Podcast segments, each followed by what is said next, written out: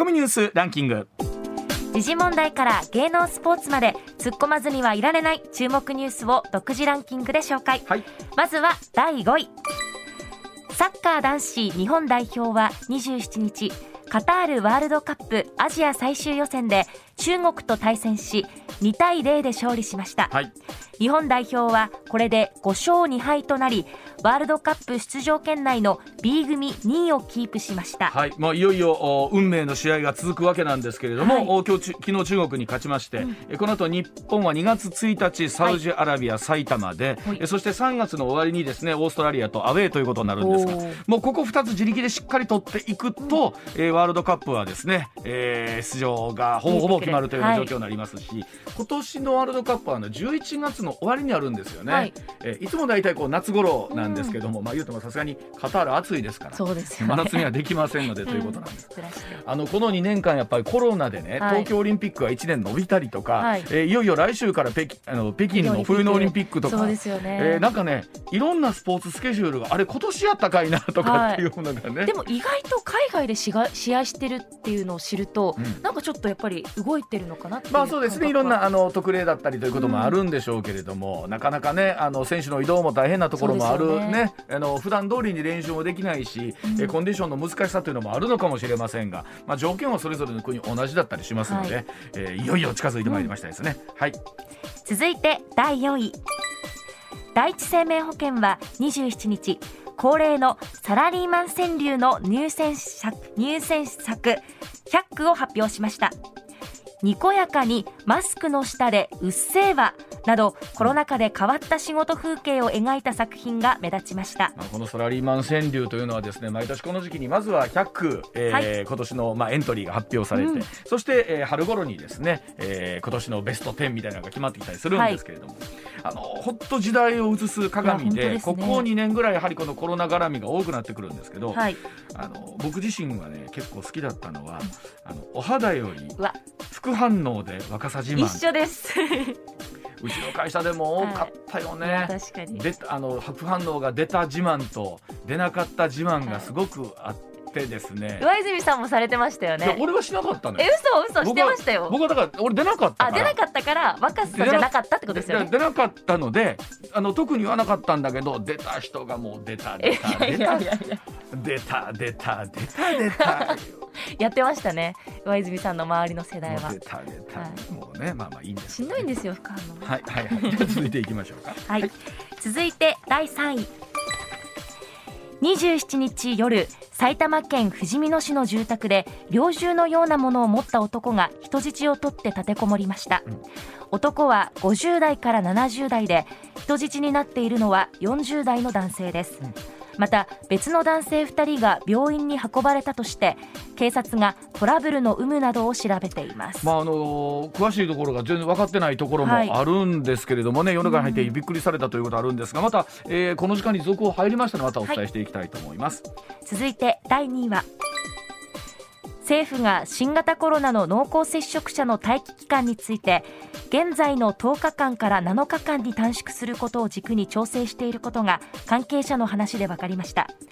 政府は最終協議の上近く決定します。まあ、ここに来てですねおそらくラジオを昨日皆さんの周りでも、まあ、はい。もちろんご自身が感染されたとかご家族がかかったとか、うん。まあ、もっと言うと会社の中で濃厚接触の認定を、ねはい。えーあったとかなかったとかあると思いますけれども、本当この特にえー濃厚接触者で自分自身症状ない中で、はい。どれぐらいこう待機しておけばいかないのかっていうのはまだ個人差もあると思うんですよね。はい。下手したらかかった人よりも待機が長かったりしますもんねあのまあそうですね、うん。でただまあ本当うルールもお保健所のルールだったり、はい。もうなんならもう独自でということも含めて、うん。この辺りがこうごっちゃになっちゃってるところもあったりするのはいで、はい一つのシーンは大事だと思います。はい、続いて1位は。大学入学共通テスト世界史 B の問題が試験中に外部に流出したとされる問題で大阪府内の大学に通う19歳の少女が27日母親に付き添われて香川県香川県署丸亀署に出頭しました。うん。ツッコミ。まあ、この後石田さんに詳しく紹介してもらおうと思いますけれども、まあ、本当こういった生まれてきたものがある背景だったりとか、えー、またこの19歳のですね女性の、まあ、どういうことだったのかというのは分かってきているようなので、えー、この後詳しくお伝えしたいと思います、はい、ではコマーシャルの後石田 A さんの登場です上泉雄一のエナー MBS ラジオがお送りしています。さあここからは石田英二さんの登場でございます。石田さんおはようございます、はい、おはようございます。よろしくお願いします。えまあ連日まあ新型コロナのですね、うん、えー、発生状況というのがお伝えしている中で、うん、まあ、はい、日本全国で見ると7万人を、うん、まあ超えてきているということなんですけども、新規の方。あのインフルエンザがね、この時期例年流行る時で、1週間の多い時でですね1週間200万人ぐらいの方がかかる感染されてるということ去年今年は少ないみたいですね。ですよね、多いシーズンで、2017年18年のシーズンそれぐらいだったと、例えば単純にこの7万という数を1週間というかけると、まあ、50万人ぐらいだとしますよね。とするといかにやっぱり季節性のインフルエンザの方の数が多かったかっていうことも感じると同時に、石田さんねやっぱりこのかといってももちろんあの時期病院ねてんとこまい出したけど、うん、ここまでこうなんていうんですか、まあ、それはだから2種と、うん、まあ5種の違いなんですよね。やっぱっていうことを改めて感じますよね。はい、はい。で先ニュースでもありましたけれども特に今度は、えー、隔離をする期間だったりというのを、はい、まあ、どういうふうに定義づけていくか、難しいこれもだから今のオミクロンやったら、うん、まあ、ちょっと前回のデルタよりは短くていいんじゃないかとか、うん、いうことになってくるんでその新新種というか株によって変わってくるよね、うん、そういう意味では。うん。あのおそらくラジオを聴る皆さんの周りでもそうだと思うんですけども、えー、例えばそれこそ濃厚接触者の疑いになったんだけども、うん、えー、保健所から特にこの連絡が来るあののもなかなか来ないし。で自分で行こうにも、はい、なかなか予約も空いてないし。そうそうで PCR もなかなか受けられない。で僕もまあ友達がね、うん、息子同居してるまあまあ20代の息子さんがまあなったんですよ、うん、陽性者に、うん、そう元気なん。です、うん、やたら元気です、うん、だから病院行ってもどうやったって言ったらあの解熱剤持って帰ってきよったって。もうそれくらい元気なの、もう別に、でもその人家におるでしょ、まあ、なんかいろいろ工夫するかやっぱ言ってもさそんな別に大きな家ちゃうわけで。基本的にそう大豪邸でもない限り、ね、そうそうそうそうそうそう。そう、ん、そしたら陽性あの今濃厚接触者なんだけどそれいつまでやみたいなこととかね。で本人は保健所からの連絡待ってるわけですよ。次の動きをどうしたらいいか。それ何にもないと。保健所ももちろんもう手一杯ですからあの、まあ、もっと状況の厳しい方のところが当然優先になるでしょうし。で PCR 検査受けようにもどこでやってんのかがよく分からへんとかね、はい、だからそうなってくると例えばそのこれだけね1日に7万人から新新規の方があるって言ってる中で、えーと、てんてこまになるってことは、うん、えっ、ー、といくなんて言うんでしょう本当扱いをどうしていくかっていうのは現実的な話としてもう今もうパンクしてますもんね。うん、まあ、うん、幸いというとおかしいですが、まあ、重症化する人がね、そうそうそうこれまでのやつに比べたら少ないんで、そういう意味ではまだそこがもしこれで重症化も増えるタイプやったらもう。大変よこれ。そうなんですよね、まああのまあ、もちろんまだ収束してるわけでもなんでもなく、うん、これからおそらくどうですかねこの12週ぐらいが一つ大きな山になりそうなんですかね。あの都心部というか都会はねもう来月の頭ぐらいぐらいがピークかなと僕は思ってるんですけど、うん、その後遅れてきてる地方なんかもうちょっと遅れてきてますから。うんまあそうなると、まあ、全体としてはもうちょっとまだ長くかかるのかなと思いますけどね。本当あの近畿の、まあ、今多くの方が近畿で聞いていただいてますが、うん、近畿の中でもその真ん中あのね、大阪神戸京都という中心地と、うん、それからもうちょっと離れたところとではまた温度差というかもあるでしょうし、例えば滋賀県でも滋賀県の中でも違うやろうからね。ね。まあ、本当あのここうちはこうやったお宅どうやったいう話にもなってきてるかと思いますけれども、まあ本当あの引き続き、はい、あのね、ご注意をいただきながらということになると思います。さあそれではあ今日の話題からいきましょう。こちらです。一体どうやってと驚いた方も多かったと思います。共通テストの問題流出で19歳の少女が出頭いたしました。大学入学共通テスト世界史 B の問題が試験中に外部に流出したとされる問題で大阪府内の大学に通う19歳の少女が27日母親に付き添われて、えー、香川県警丸亀署に出頭いたしました、うんうん、えー、この女性はあ上着の袖に隠したスマートフォンで撮影した一人でやったと説明しているということです。うん、あのーと意外というとおまあ変かもしれませんけど、うん、非常に計画的にやってる気がしたんですよね。例えば、うん、えー、まず家庭教師のサイトに、うん、えー、登録してでなってもらうまずちょっとあなたをテストさせてくださいということをやりますよと、1か月ぐらい前からサイトにはもう投稿してるんですよね,、ね私の家庭教師になってくれる人の実力を試したいから問題はあなたに出しますよということを言うといて、で日時も指定しといて、うん、えー、でその日時にそのテスト問題を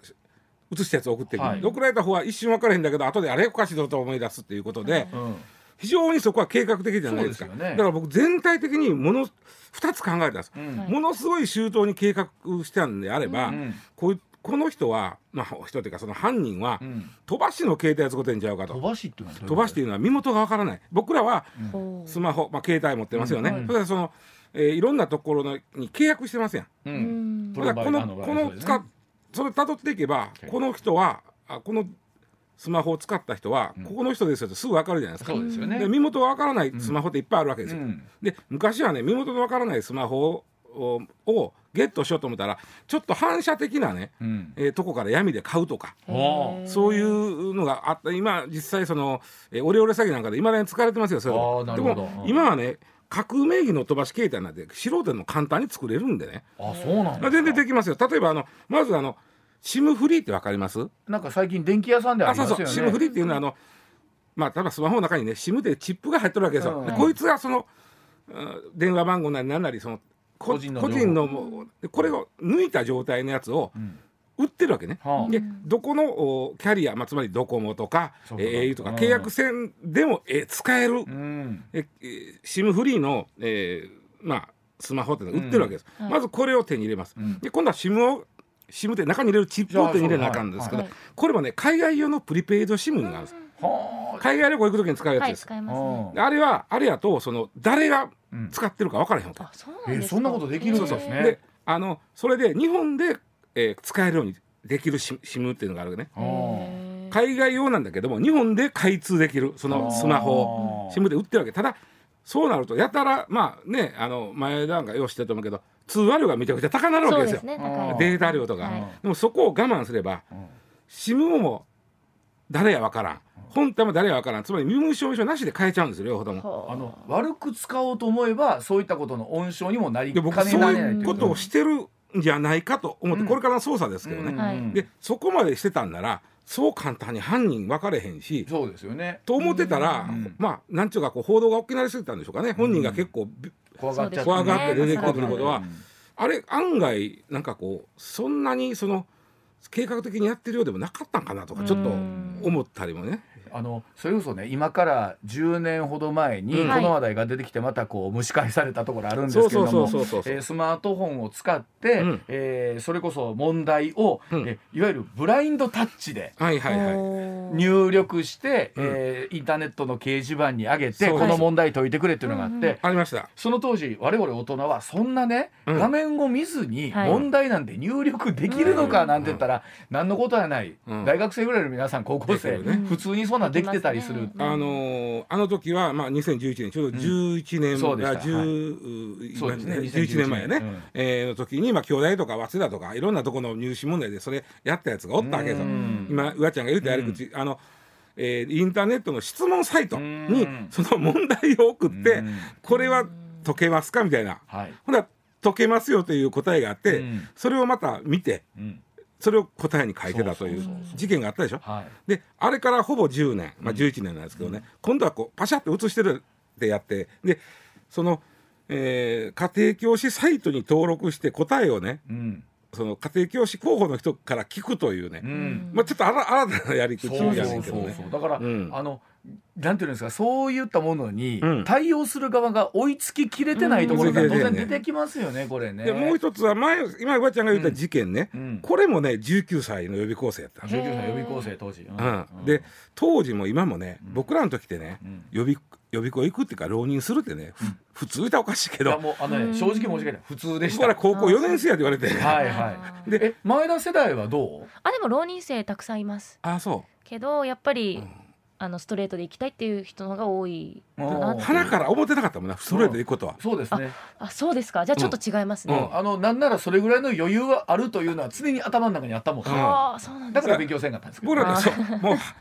うちの高校やったら男は8割やったら浪人するわけもっとかな、ええー、あそうですか、うん、ところが今ねあの全体で言うたらね10まあ12人に1人ぐらいしか浪人しないんですよ。今系列で行く人もいますもんね。自分の実力に合ったとこで現役の時にも入るというパターンが多いんでね。だから予備校入ろうが難しかったみたいな状況もあるもんね。僕らの時はそうなのよ。留名予備校入ろう思ったらね、あの国立大学入るより難しいとこあったりするわけ。でまた予備校もあのたくさんあって、もう本当セカンドライフみたいな感じだったもんね。高校卒業してすぐに同窓会とかあった時にね、今どこに行ってますって時にね、その難しい予備校行ってるやつが一番偉そうにしとったから。そうなん浪人やんけとか言いながら。私は寸大予備校に行ってます。そうそう。おおみたいな。まあそんな時代があって、でも今の子なかなか浪人しないんで、えまあこの女子は聞かれてる言われてるようにそのいわゆる仮面浪人、大学に在籍しながら、まあ不本意ながらでしょ？うねきっと本としては。不本意ながら大学に在籍しながらもう一遍試験受けるという、まあ浪人ただねプレッシャーはすごいと思うのよねこれ。ああそうでしょうね。まあ、だからだからってやっていうことじゃないんだけどもその割に計画してやってた割にはなんか最後があまあふにゃふにゃなんで2011年の時もちょっと言いたいのはこれもね浪人生やったんですよ。でやっぱりまあプレッシャーあったんでしょうね当時からまあ浪人珍しいですから。で、えー、そういうことしたんですが。大騒動した事件のあれに捕まったあ予備校生はその後何にも処分されなかったんです。あそうなんですか。そうなん捕まって未成年です。うん、でそのあこれ先ほど偽計業務妨害っていう罪なんです、うん、刑法のねつまり、公正なテストの実施を邪魔をしたという業務、テストを実施するという、まあ、業務を妨害したということで、偽計業務は計りごとでね、えー、という罪になるんでこれあの懲役3年以下という結構重たい罪なんですけども、えー、11年前も19歳今回も19歳これ少年です。いわゆるまだ未成年です、うん、4月からこれ青年扱いですそうですよね。で、えー、未成年なんでしかもそのなんていうかなその人をなんか殺めたとか、うん、重大事件ではないんで、うん、普通にこれ家庭裁判所に行くんですね。うん、で11年前も家庭裁判所に行ったんですがもう本人が、えー、非常に反省していた、まあ、まあ、今回と似てないでしょ。いや、まあカンニングやも出会ったらこんな大騒ぎになったとい。う。そうでしょうね。うん、そうでしょうね。ね、でだからもう非常に反省してたんで、火災ももう処分しないと。つまりあのそういうまあ、法観察処分とかあるんですけどね、もうしない。何もしない、えっと、大人でいうとこの不起訴にして終わった、で今回も、まあ、本人がこうやってまあ反省して出てきてる、で、えー、非常にこう食いてるということであれば、うん、それまでのもう計画性のこともいろいろ調べられるけども、うん、その家庭教師のサイトにまず登録してうんぬんぐらいの計画性であればね、うん、これ不勝負になる可能性僕、はい、高いと思うんですよ。なるほどなるほど。でこの子はね、まあまあだからちょっとまあこれからちょっとしんどい人生になるけども、はい、まあまあ反省して頑張ってもらわなあかんだけどね。これ例えばなんていうんですか今後こういうことがあるためにね、石田さん僕は分かんないけどその例えば、うん、これぐらいのことをするとこれぐらいの罪になりますよ、ということをね、まあ戒めるためにもちょっと重くなるっていうケースがある。っていうのは法律的にはどうこれに関してはねもうその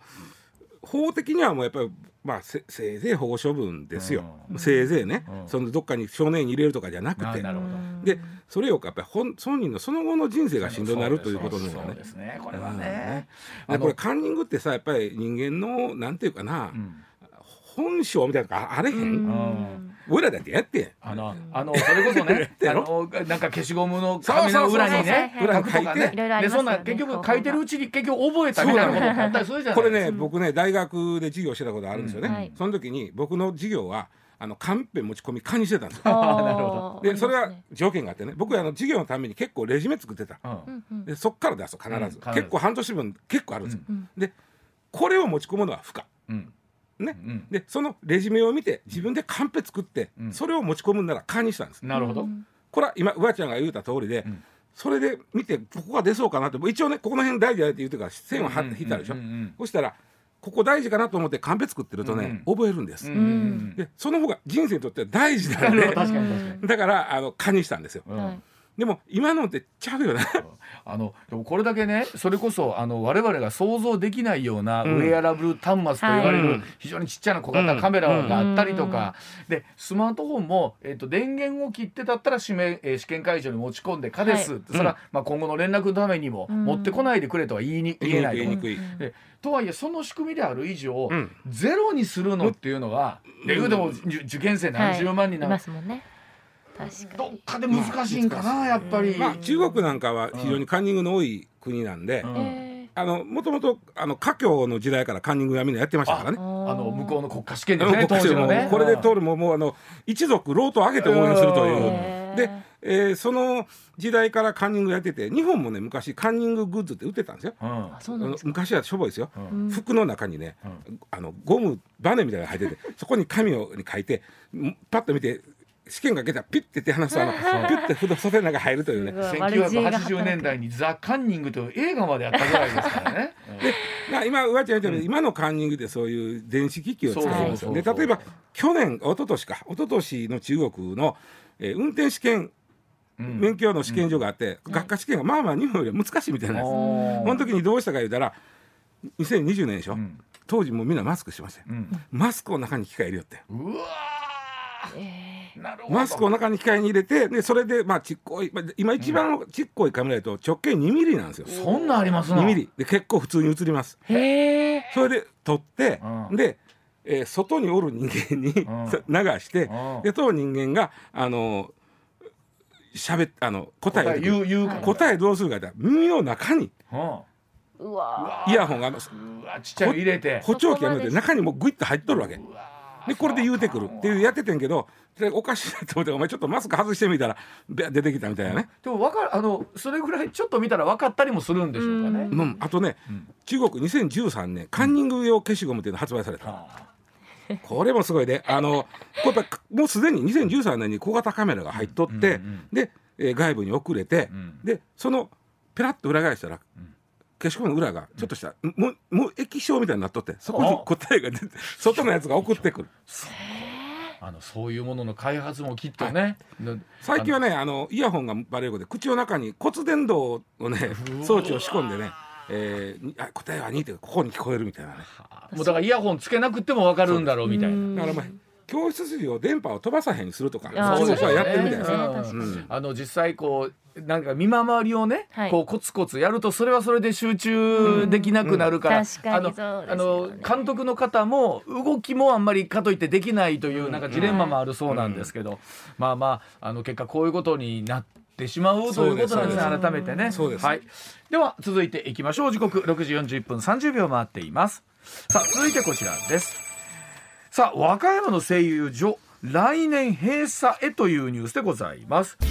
えー、石油の元売り大手エネオスホールディングス、えー、石油製品の需要減少が見込まれるということから和歌山県有田にあります和歌山製油所来年10月をめどに閉鎖すると、まあ、突如これ発表したんですよねこれを受けて和歌山県の二坂知事がその地域に死ねというのかという猛抗議だそうでございますけれども。この二坂知事の猛抗議に対してネットではね、うん、あの上そ上から偉そうに言うとねみたいな、うん、そのこれ企業の一民間企業のことやんけっていうのあったけど、うん、ちょっとそこはね、あの僕は二坂さんの別に肩持つわけちゃうけど、はい、今まで和歌山がこの声優賞の維持のためにどんだけ頑張ってきたかっていうのはあるんですよ。はい、なるほど。えっ、ー、とのエネオスの声優賞あだ声優賞ってねそもそもね、うん、えー、日本にね三十一三十六あったんです。はい。ところがまあそれが二千一年の段階でね、うん、ところがこの20年間の間に21に減った、うん、36から21。結構減りました、ね、日本でね、うん、というのはやっぱりだんだんだんだんとまああそのエネルギーを見たその脱石油、うん、でエネオスが言うてはるのは、うん、2019年のエネオスの計画なんですけど、うん、2040年になると、うん、国内の石油製品の需要は半分になると今の。でそれに合わせて統廃合していかんとこの会社もしんどい、それエネオスだけじゃみんな一緒。でということでエネオスさんとしては2019年に室蘭、うん、2020年には大阪は高石、はい、で去年は、えー、愛知県知多、うん、この3つの製油所でその生産停止してるんですよ。はい、でまあ今年言うてきたのがその和歌山ということなんですけどだから、うん、確かに突然なんですけどね。突然にしないとこれエネオスって上場企業なんでふわふわ言うたら株価にあそういうことか。もう決める時はスパッと。スパッと決めなあかんっていうのがあってね、あほんでまあ突然言ってきてるんやと思うんですけどもでも動き見てると、もう来るかもねっていうのははあ。るわけあまあまあ時代の流れもあるでしょうしね、ちなみに近畿ってね製油所って、まあ、NS 以外も含めて3か所しかないんですよ、この有有田和歌山の有田 NS と、大阪は堺に2か所あるんです、堺はまだ2か所あります。あそうなんですね、高石は閉まりましたけど、堺は NS もまだ残ってます。でまあでも逆に言うと近畿で大阪の2か所だけあでも考えたら大阪広い中でそうなんですね、でまあただまあだからただねこの有田の製油所ってね古いんですよ。もともとはあの戦争の時のね、飛行機の燃料作っとったよ1941年から稼働してる。はい昭和16年、うん。まあ、地形的に上からあのそれこそグーグルアースキャンで見たら分かるけど、うん、確かにね巻かれにくい。だから攻撃されにくいかって。なるほどね。そこ作ってた。地理学的なものがあったんですね。そうそう、うん、ところがまあ有田有田してねじゃあ有田というと何何ですか？みかん、うん、あそうですみかん、はい、もう一個日本一があるんですよ実は。みかん以外に？みかん以外に、なんだろう。タチウオ。タチウオ。タチウオ？タチウオの漁獲だが日本一。あそうですか。あと有名なのが香取線香の、はい、おせ発祥の地、はい、そして今でも生産高が大きい、はい、でまあまあその産業としてはいろいろあるんですが、やっぱしこの石油精製所の税収はでかい。はあまあそうそりゃそうですよね、ちなみに固定資産税の4分の1がここから。となってくると和歌山としてみれば、うん、そう簡単にっていうところありますよね、うん、法人市民税の4分かつては法人市民税の4分の1もここから。なくなると4分の1大きいですよ、固定資産税はね、まあ、他のに変わっても固定資産税は入ってきますけど、法人市民税が入ってけんなの大きいやな。ということで二坂さんはずっと言ってたここがなくなったら和歌山困ると。であの法律でいろいろねあの製油所にもこううんまあ、古い設備は、うん、こんな設備はあかんとか、うん、えー、こういう設備に直してできるだけあの CO2 を排出専門を作るようにせえとか、うん、そんないろんな法律ができたんですよ。うん、それ最近ですよ。2009年、できたんですけどその時にそれ全部やってたら、こう撤退されてまんなと思ったんですね和歌山は、古いから設備が、はいはい、全部変えたら。撤退されてしまうなと思ったんで和歌山の政治力で、うん、なんとか撤退せんでように頑張ったんですよ、うん、えー、知事さんとか選出の国会議員、うんうんうん、実はあの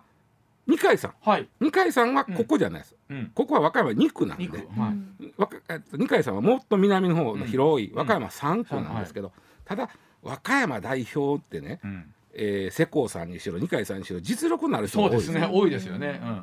で、えー、そういう人たちがそのまああのなんとかちょっとお願いでできませんかとか、まあ、ちょっとこう別に特別扱いしてくれわけちゃうけども、はい、こう存続させるために国会議員も知事さんも必死で動いた、うん、という過去があるわけ最近。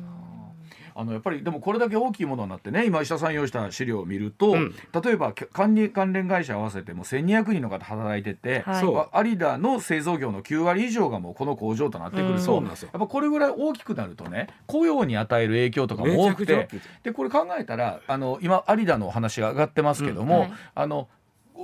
もうちょっと地方に行くと、うん、こういった問題ってたくさん出てるんでしょうね。大きな企業が撤退することで。まあさっき言った大阪に残ってるのは堺ですよ、うん、だけどもその例えば室蘭とか知多とか言ったらやっぱり、はいはいそこの雇用の結構でかい。いやそうでしょう。で多分そこに付随するものもたくさんあるじゃないですか。今上地が言ってくれた1200人っていうのは、うん、正社員プラス関連会社の社員、はいはい、正社員が450で関連会社が800ぐらいなんですけど、はい。はい、ただほんでエネオスも正社員は配置転換しますと、うん、でも関連会社の人は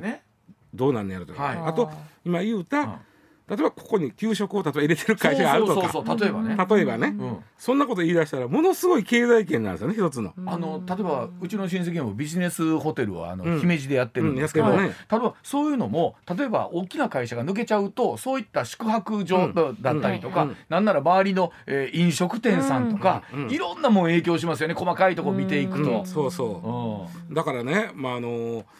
それはまあ美坂さんが突然言われた死活問題っていうのはねその気持ちはようわかる、うん、かと言ってどうしようもないと。で、ね、企業としても企業としてでいやそれは置いといてもしょうがないしっていうのはありますもんね。それこそ企業も、まあ、ある種その脱石油っていう流れになってきたのは企業のせいちゃうからね。そうなんですよね。ほんだらそこに守っていくためには正常統廃合していかなこっちももたんってなってくるじゃん。となってくると下さんこれ考えたらねその脱炭素、脱石油みたいな動きって、こういうのを見ていくと、まあ、例えば大きく関わる自動車産業とか含めてった時に、これから20年ぐらいで、ね、こんな話がいろんなところで出てくるってことですよね。あとちょっとまあ石油とちゃうけど、あの厚着タイツの女性のタイツ、厚着があの女性があの在宅勤務が増えたんで、ストッキングが売れへんなってきたわけです。ということで、えー、青森県むつ市にあった工場を中国にも全部移すとあってむつ市がまた困ってんのこれ。結構な声がここにあったのに、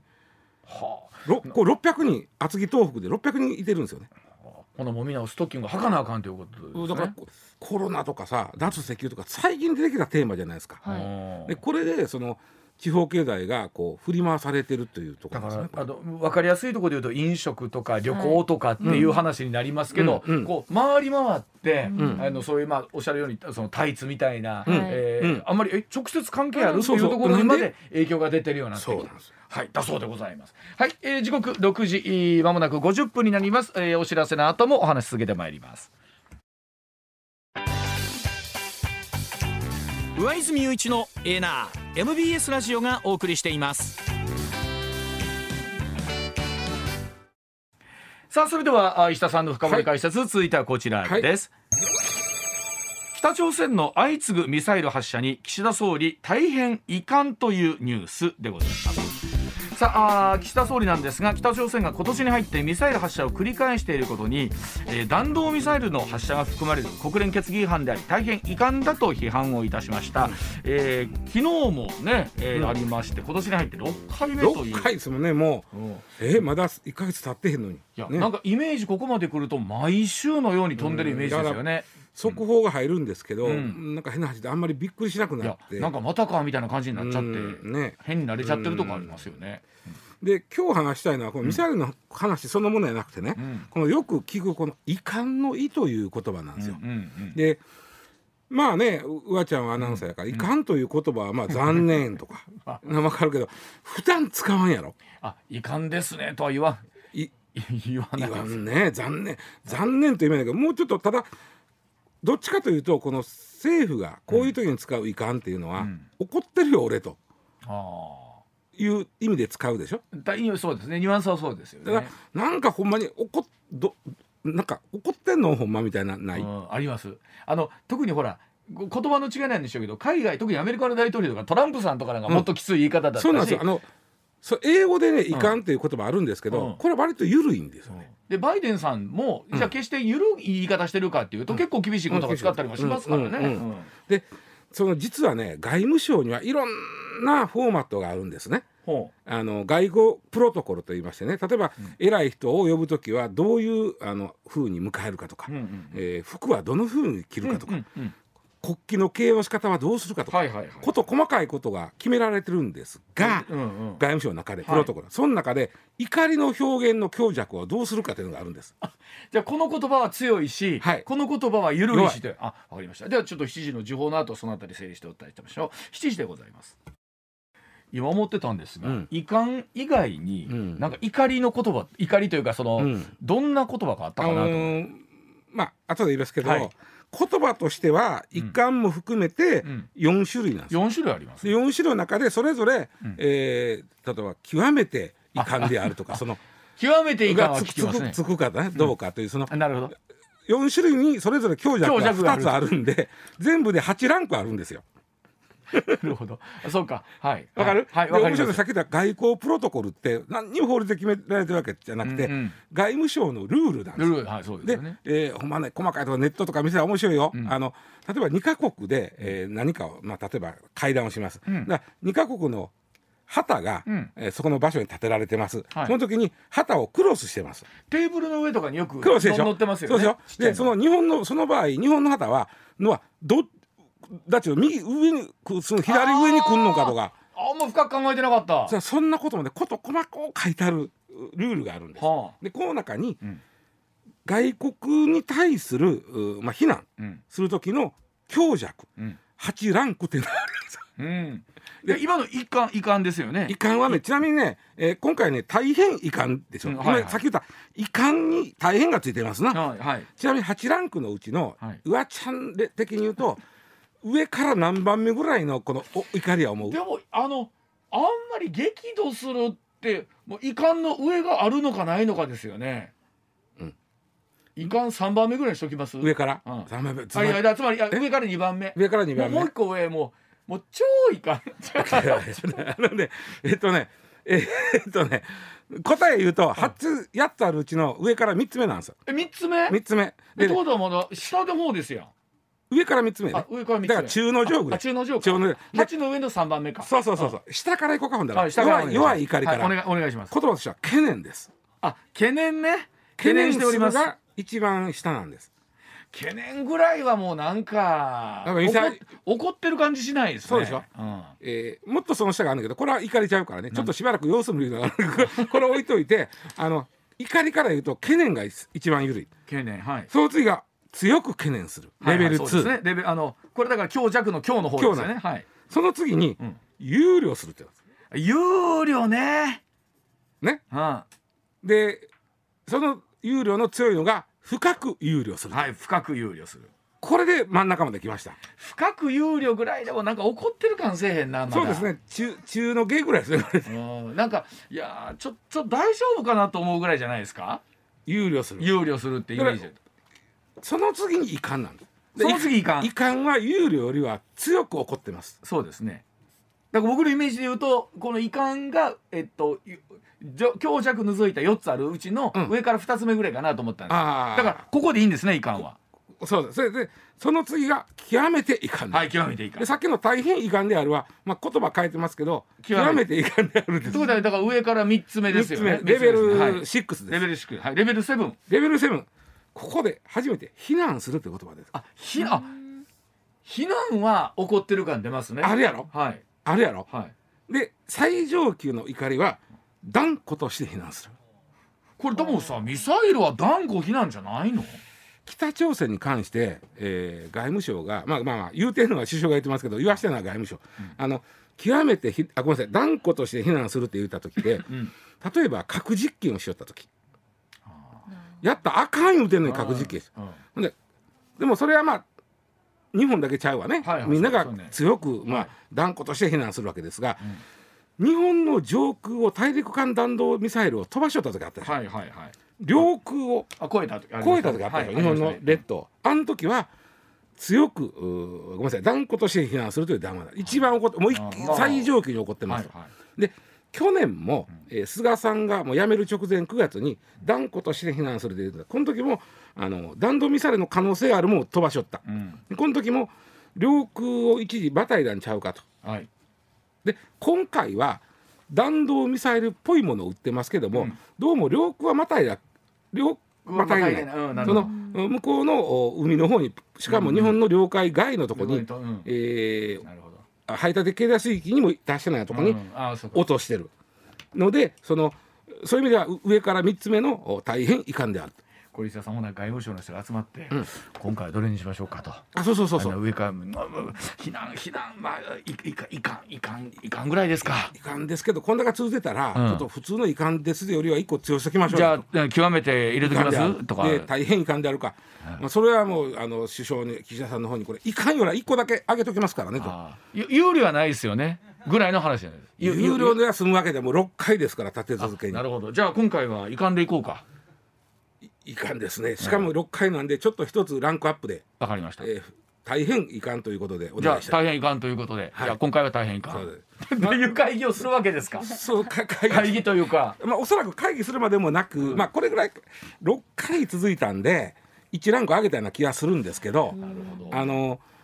一応なんとなくね、んえー今までの非難するとなるとね、うんちょっとまあなんていうかな、主権が脅かされるぐらいのことが起こってるイメージなんですよなる。ほど。だからまあ僕らで言うとそのえっと非難遺憾憂慮懸念というこの4つの言葉のそうそうそう。えーそれに強弱がついているものを考えたときに、上からね、上から、うん。そういう順番に非難遺憾憂慮懸懸念と。念でしかもそれぞれに強弱があってはい。8ランクやと、ということを、はい。はい、あの改めて覚えておきたいと思います。そういうことでございます。